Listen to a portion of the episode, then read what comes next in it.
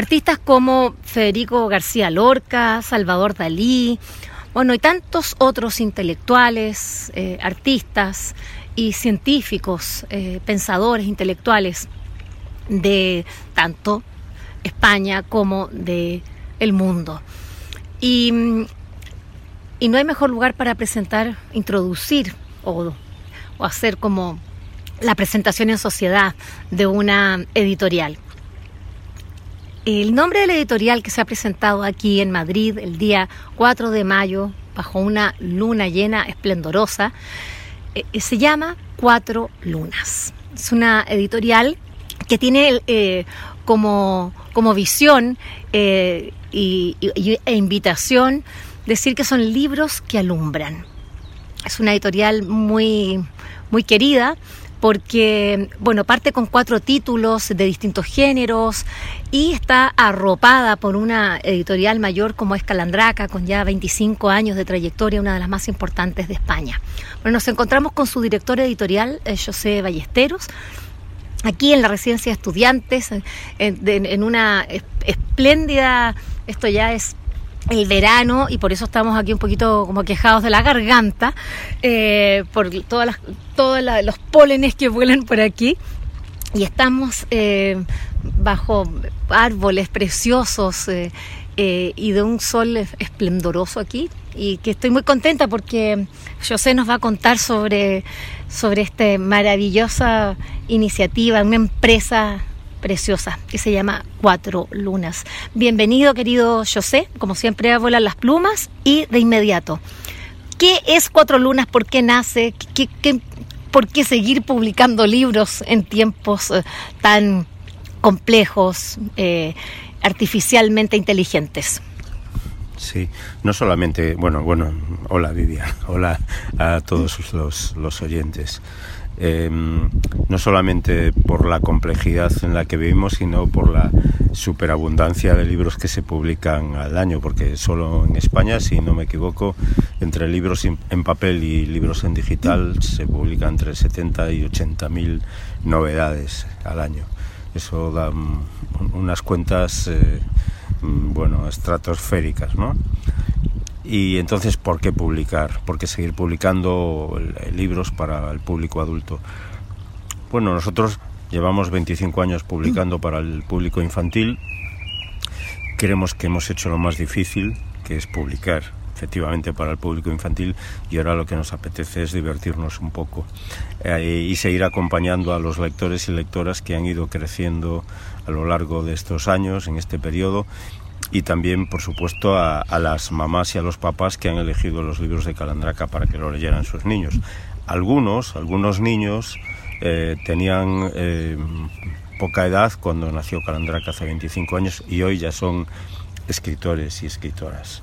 De ahí que mm, a partir de, de, un sueño, de una inspiración, del conocimiento de una canción que se llama Cuatro Lunas, que interpreta la cantautora Kesia Bernabé, llegáramos a decidir que ese era un bonito nombre para un proyecto en el que va a haber cuatro colecciones, en las que va a estar presente la narrativa, la no ficción, la poesía y una cuarta colección a la que hemos mm. llamado Nómadas, que definimos como libros errabundos, libros que textos que están ahí entre distintos géneros cabalgando y, y caminando ¿no? por las diferentes eh, estructuras lingüísticas y también por diferentes paisajes. Eh, con esas cuatro colecciones iniciamos la, eh, la andaina que decimos en galego, el camino de estas cuatro lunas, intentando que efectivamente sean lecturas que alumbren y, y, ayuden a mejor comprender un mundo tan, tan complejo como en el que estamos ahora viviendo de forma asombrada, ¿no? Y, esa es nuestra humilde intención. Em, como decía, estamos en la residencia de estudiantes. ¿Por qué hacerlo acá?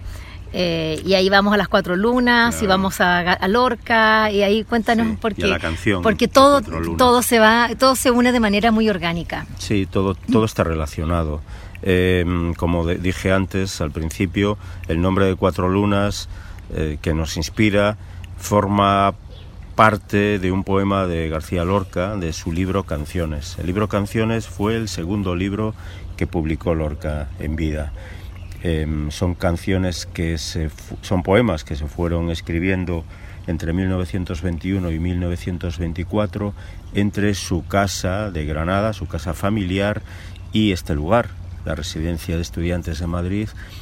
Exactamente hace 100 años andaría por aquí Lorca con sus amistades, sus amigos como Buñuel, como Dalí, como las sin sombrero, las mujeres aquellas que también eran innovadoras y vanguardistas y contestatarias, eh, y en aquella época tan, tan espléndida a nivel cultural, hace 100 años, antes de que por desgracia llegara la guerra civil, estaba Lorca aquí escribiendo canciones. Y una de esas canciones era Murió al amanecer, de la que forma parte los versos de eh, Noche de cuatro lunas y un solo árbol. Ese es el inicio del poema. Em, y con él iniciamos eh, nuestro sello, nuestra primera colección de poesía.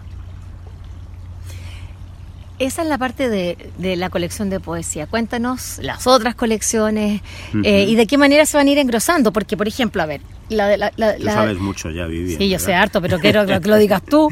sí. Pero, por ejemplo, la, acá tenemos, el, es decir, partir con Lorca, una, una, una, colección de poesía es como por todo lo alto. ¿De ahí qué? Ahí decir, después de Lorca, ¿qué? ¿Puros ah, clásicos? ¿O qué va a pasar con esa colección de, poesía? ¿Cómo, la, ¿Cómo la tienen ahí? Pero tanto en la colección de poesía como en las otras colecciones, lo que intentamos es que dialoguen autores eh, consagrados y textos, algunos ya publicados, como en su día el de canciones, pero que han quedado, digamos que subsumidos ante la vorágine de las novedades que antes comentaba, con voces nuevas, voces jóvenes, algunos de los que han crecido con los libros de Calandraca también. Eso lo vamos a hacer no solamente en la colección de poesía, sino en el, en el resto de las colecciones. Y entonces aprovecho también para reivindicar el papel que para nosotros es importantísimo de, la memoria y de la memoria histórica. No es casual que canciones de un autor que murió eh, asesinado por la dictadura por la, en la Guerra Civil Española, em, dialogue también como un libro como Cardumen, que es el primero de la colección narrativa, en la que también se aborda el papel de un dramaturgo que también fue eh, encarcelado y asesinado en los primeros días de, de la guerra civil en una ciudad gallega, en Vigo, donde es una ciudad desde donde partieron miles y miles de personas desde España hacia Latinoamérica en aquella emigración forzosa ¿no? y forzada. Em, pero también en, la colección em, Nómadas está Bryce Lamela, que es uno de los jóvenes escritores, apenas 29 años, que también aborda eh, la búsqueda de, la memoria a través de documentos, de huellas, incluso de un espacio geográfico. ¿no? Ese es un libro nómada que, mm. que aborda también el desarraigo y traza un paralelismo entre la vida de los jóvenes investigadores, en este caso en, en, Nueva York, con luego otra vida en la que cada uno tiene su hogar al que volverán, quizás o no, en distintos lugares, tanto de América, Latinoamérica, como, como aquí de, en Europa. Y el cuarto libro, la cuarta colección, a la que llamamos no ficción, pues hay un precioso libro muy emotivo que también aborda el recuerdo y, reivindica la memoria al que hemos eh, llamado Pisaremos las calles nuevamente y me refiero por supuesto a las calles de Santiago de Chile. Ahí es la crónica realizada por la gran periodista Vivian Lavín con tres mujeres chilenas que sufrieron y vivieron en las cárceles de Pinochet acusadas de su militancia política contra la dictadura pinochetista. Pero de eso creo que tú podrías hablar mucho mejor que yo.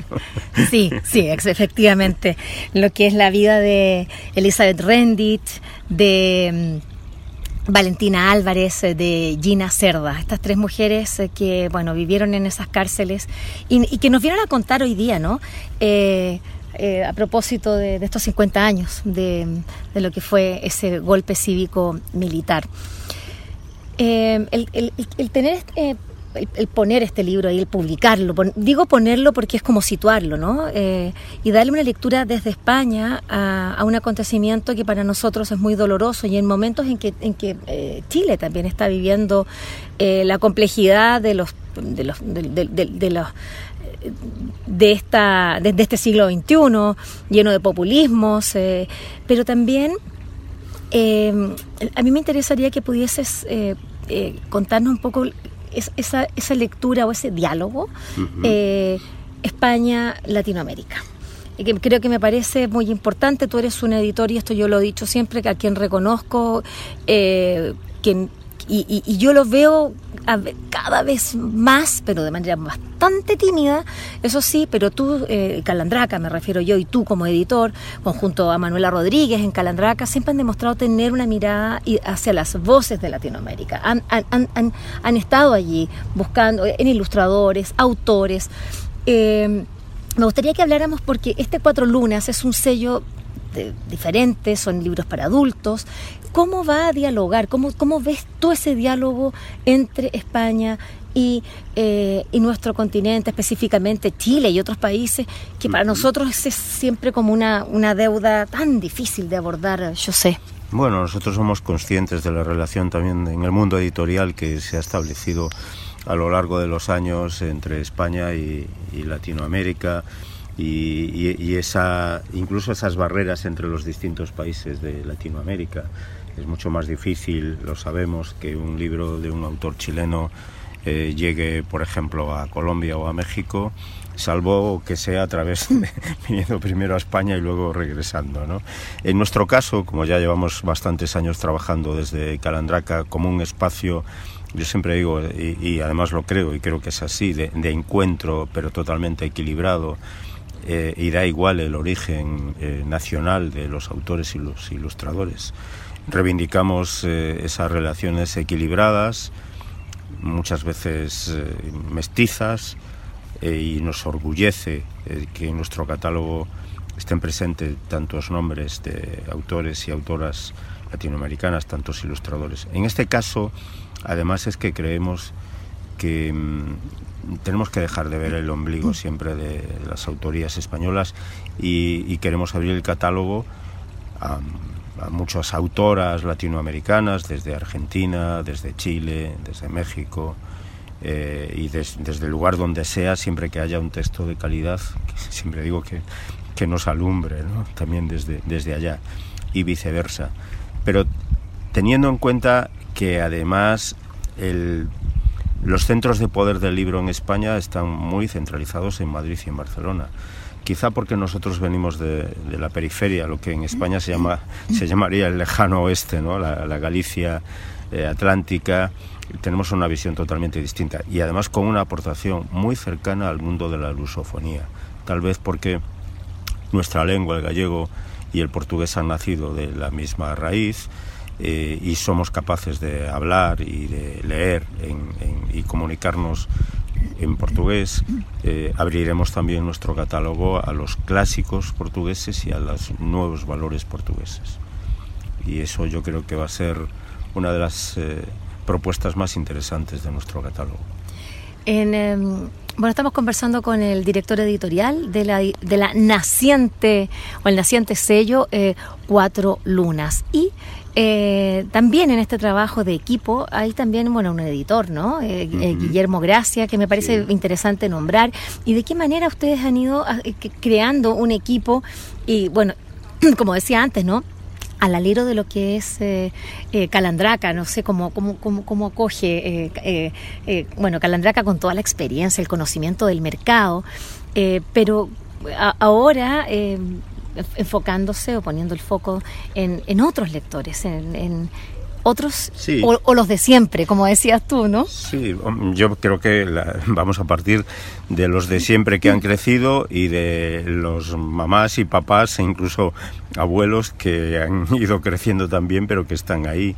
Es claro, hemos tenido que reforzar nuestro equipo porque Calandracas va a seguir con su trayectoria de de, un catálogo muy amplio ya en muchas lenguas, porque estamos publicando ahora mismo en, siete lenguas, todas las de la península ibérica, eh, más italiano e inglés, pero en, Cuatro Lunas hemos incorporado a, gente joven, a, Guillermo, doctor en historia, especializado además en, eh, sobre los movimientos eh, armados en Latinoamérica, es un gran conocedor de, de todo lo que ha sucedido en, el siglo pasado y en Latinoamérica recuerdo cuando leía su tesis todas las discusiones sobre el foquismo, la, ¿no? las, las, las, discusiones que había en la izquierda en aquella época entre la, la guerrilla o el foquismo, la guerrilla urbana o el foquismo, los movimientos y, y la reacción de, de, Estados Unidos, la CIA, los golpes de Estado, etcétera, etcétera. Bien. Y, y tenemos también eh, a María, María López Pausa, como lectora y que nos acompaña también en las decisiones que tomamos a la hora de, decidir qué es lo que tiene que estar en el catálogo. Y me interesa porque es gente, también ella es historiadora, pero también es librera. Los dos han sido libreros, han trabajado en el mundo del libro y saben perfectamente qué es lo que, tienen que, lo que tenemos que hacer. Y, después está todo el arropamiento de, los departamentos de, de, Calandraca, claro, tanto desde edición como desde promoción, comunicación, etcétera, etcétera. Eh, yo quiero insistir en este gesto tuyo porque, bueno, tú eres un, editor eh, que ha trabajado tantos años en el mundo del libro y, eh, y empezaste... Soy muy mayor ya, por eso he trabajado tantos años. Eh, no tan mayor, pero sí desde muy joven en esto, sí te has dedicado tu vida al, al, mundo de los libros y a mí lo que no me deja de sorprender es ese impulso, ¿ah? esa esa necesidad que tenemos quienes hemos trabajado o quienes vivimos en el mundo del libro, de, de seguir de alguna manera relacionados y, de ir eh, convirtiéndonos y reconvirtiéndonos, pero es como un empeño, ¿no? Esos empeños de la casa, eh, como lo diría, eh, como le diría una Sor Juana. Pues mira, esa es la misma voluntad de ser que diría Spinoza, que la de los árboles tienden a crecer porque necesitan la luz del sol. Nosotros necesitamos los libros y cuando ya hemos aprendido a hacerlos, lo que queremos es compartirlos, ¿no? Compartirlos con las personas idealmente a las que queremos. Claro, el mundo está lleno de personas, una gran minoría que quiere leer eh, y nosotros los que hemos aprendido a hacer libros queremos que compartir con esas personas nuestras lecturas, las que más nos aportan también como, como personas que deseamos una sociedad distinta y mejor. Para adelanto, porque ya que tenemos aquí te tenemos que estrujar eh, y sacar ahí algunas, eh, eh, por lo menos, noticias de lo que viene, qué es lo que viene, qué otros nombres vienen, para que podamos ya prepararnos. Bueno, pues inmediatamente viene la publicación en español de un gran autor portugués, Jorge de Sena, también un exiliado, se tuvo que ir a, California a dar clases de portugués, a, alguna universidad escapando de la dictadura salazarista y del orden novo que se llamaba aquel estado portugués que acabó cayendo gracias a la revolución de los cravos, la revolución de los claveles, el 25 de abril eh, de hace 49 años. Jorge de Sena es un gran desconocido para los lectores y lectoras hispanoamericanos y lo queremos eh, traer otra vez, darle una nueva vida. Pero también estará el argentino Mario Sad con su eh, El instante del hipocampo, son unos cuentos que nos hacen pensar también en, vivir ese momento, pero muy cercanos a, la, tierra como tal, ¿no? Como, como experiencia de, relación del el humano con, con, lo más eh, sensual que puede haber, que es la relación con, con los sentidos y con la tierra. Pero vendrá más adelante voces desde Argentina, como Luz Canosa, con su novela La segunda lengua materna, que es finalista de los premios Celsus de la novela negra, y vendrán voces chilenas como Beatriz García Huidobro, eh, y estamos deseosos de publicar mm, alguna de, sus, de sus textos maravillosos que hemos leído hace, hace no demasiado tiempo y, ahí hay que agradecer que, que estos nombres que no son tampoco tan conocidos en España hayan confiado en nuestro, en nuestro catálogo para poder hacer este viaje. Y yo creo que con eso, ¿no? Bueno, y Torrente Ballester, claro. Tal vez el viento nos lleve al infinito. ¿Y a Chaga? Bueno, y a Chaga vendrá también, y Manuel Rivas, bueno, y muchos otros, ¿no? Claro, sí, sí, y Olga Novo, la poeta Olga Novo, sí, sí, y otros muchos nombres que ya iremos conociendo, sí. Bueno, muchas gracias, eh, José Ballesteros, por esta conversación aquí, eh, a la sombra de unos árboles eh, bastante polinizados, pero maravillosos, que nos han eh, protegido del, sol de esta, en este 6 de mayo. Estamos en un día 6 de mayo, en un día en el que nació María Zambrano, fíjate que también estuvo de alguna manera presente en nuestra, en nuestra presentación de hace, del 4 de mayo en la residencia de estudiantes. bueno, que vengan muchas lunas, muchas pasen, eh, no solo cuatro, sino que muchísimas lunas, para que estos libros alumbren eh, y nos permitan eh, dialogar. Yo creo que eso es lo más importante, conocernos, abrirnos, tocarnos con las palabras, como decía nuestro gran Humberto Maturana. Muchas gracias, José Ballesteros. Gracias a Vivian. Y nada, gracias de nuevo y felices lecturas.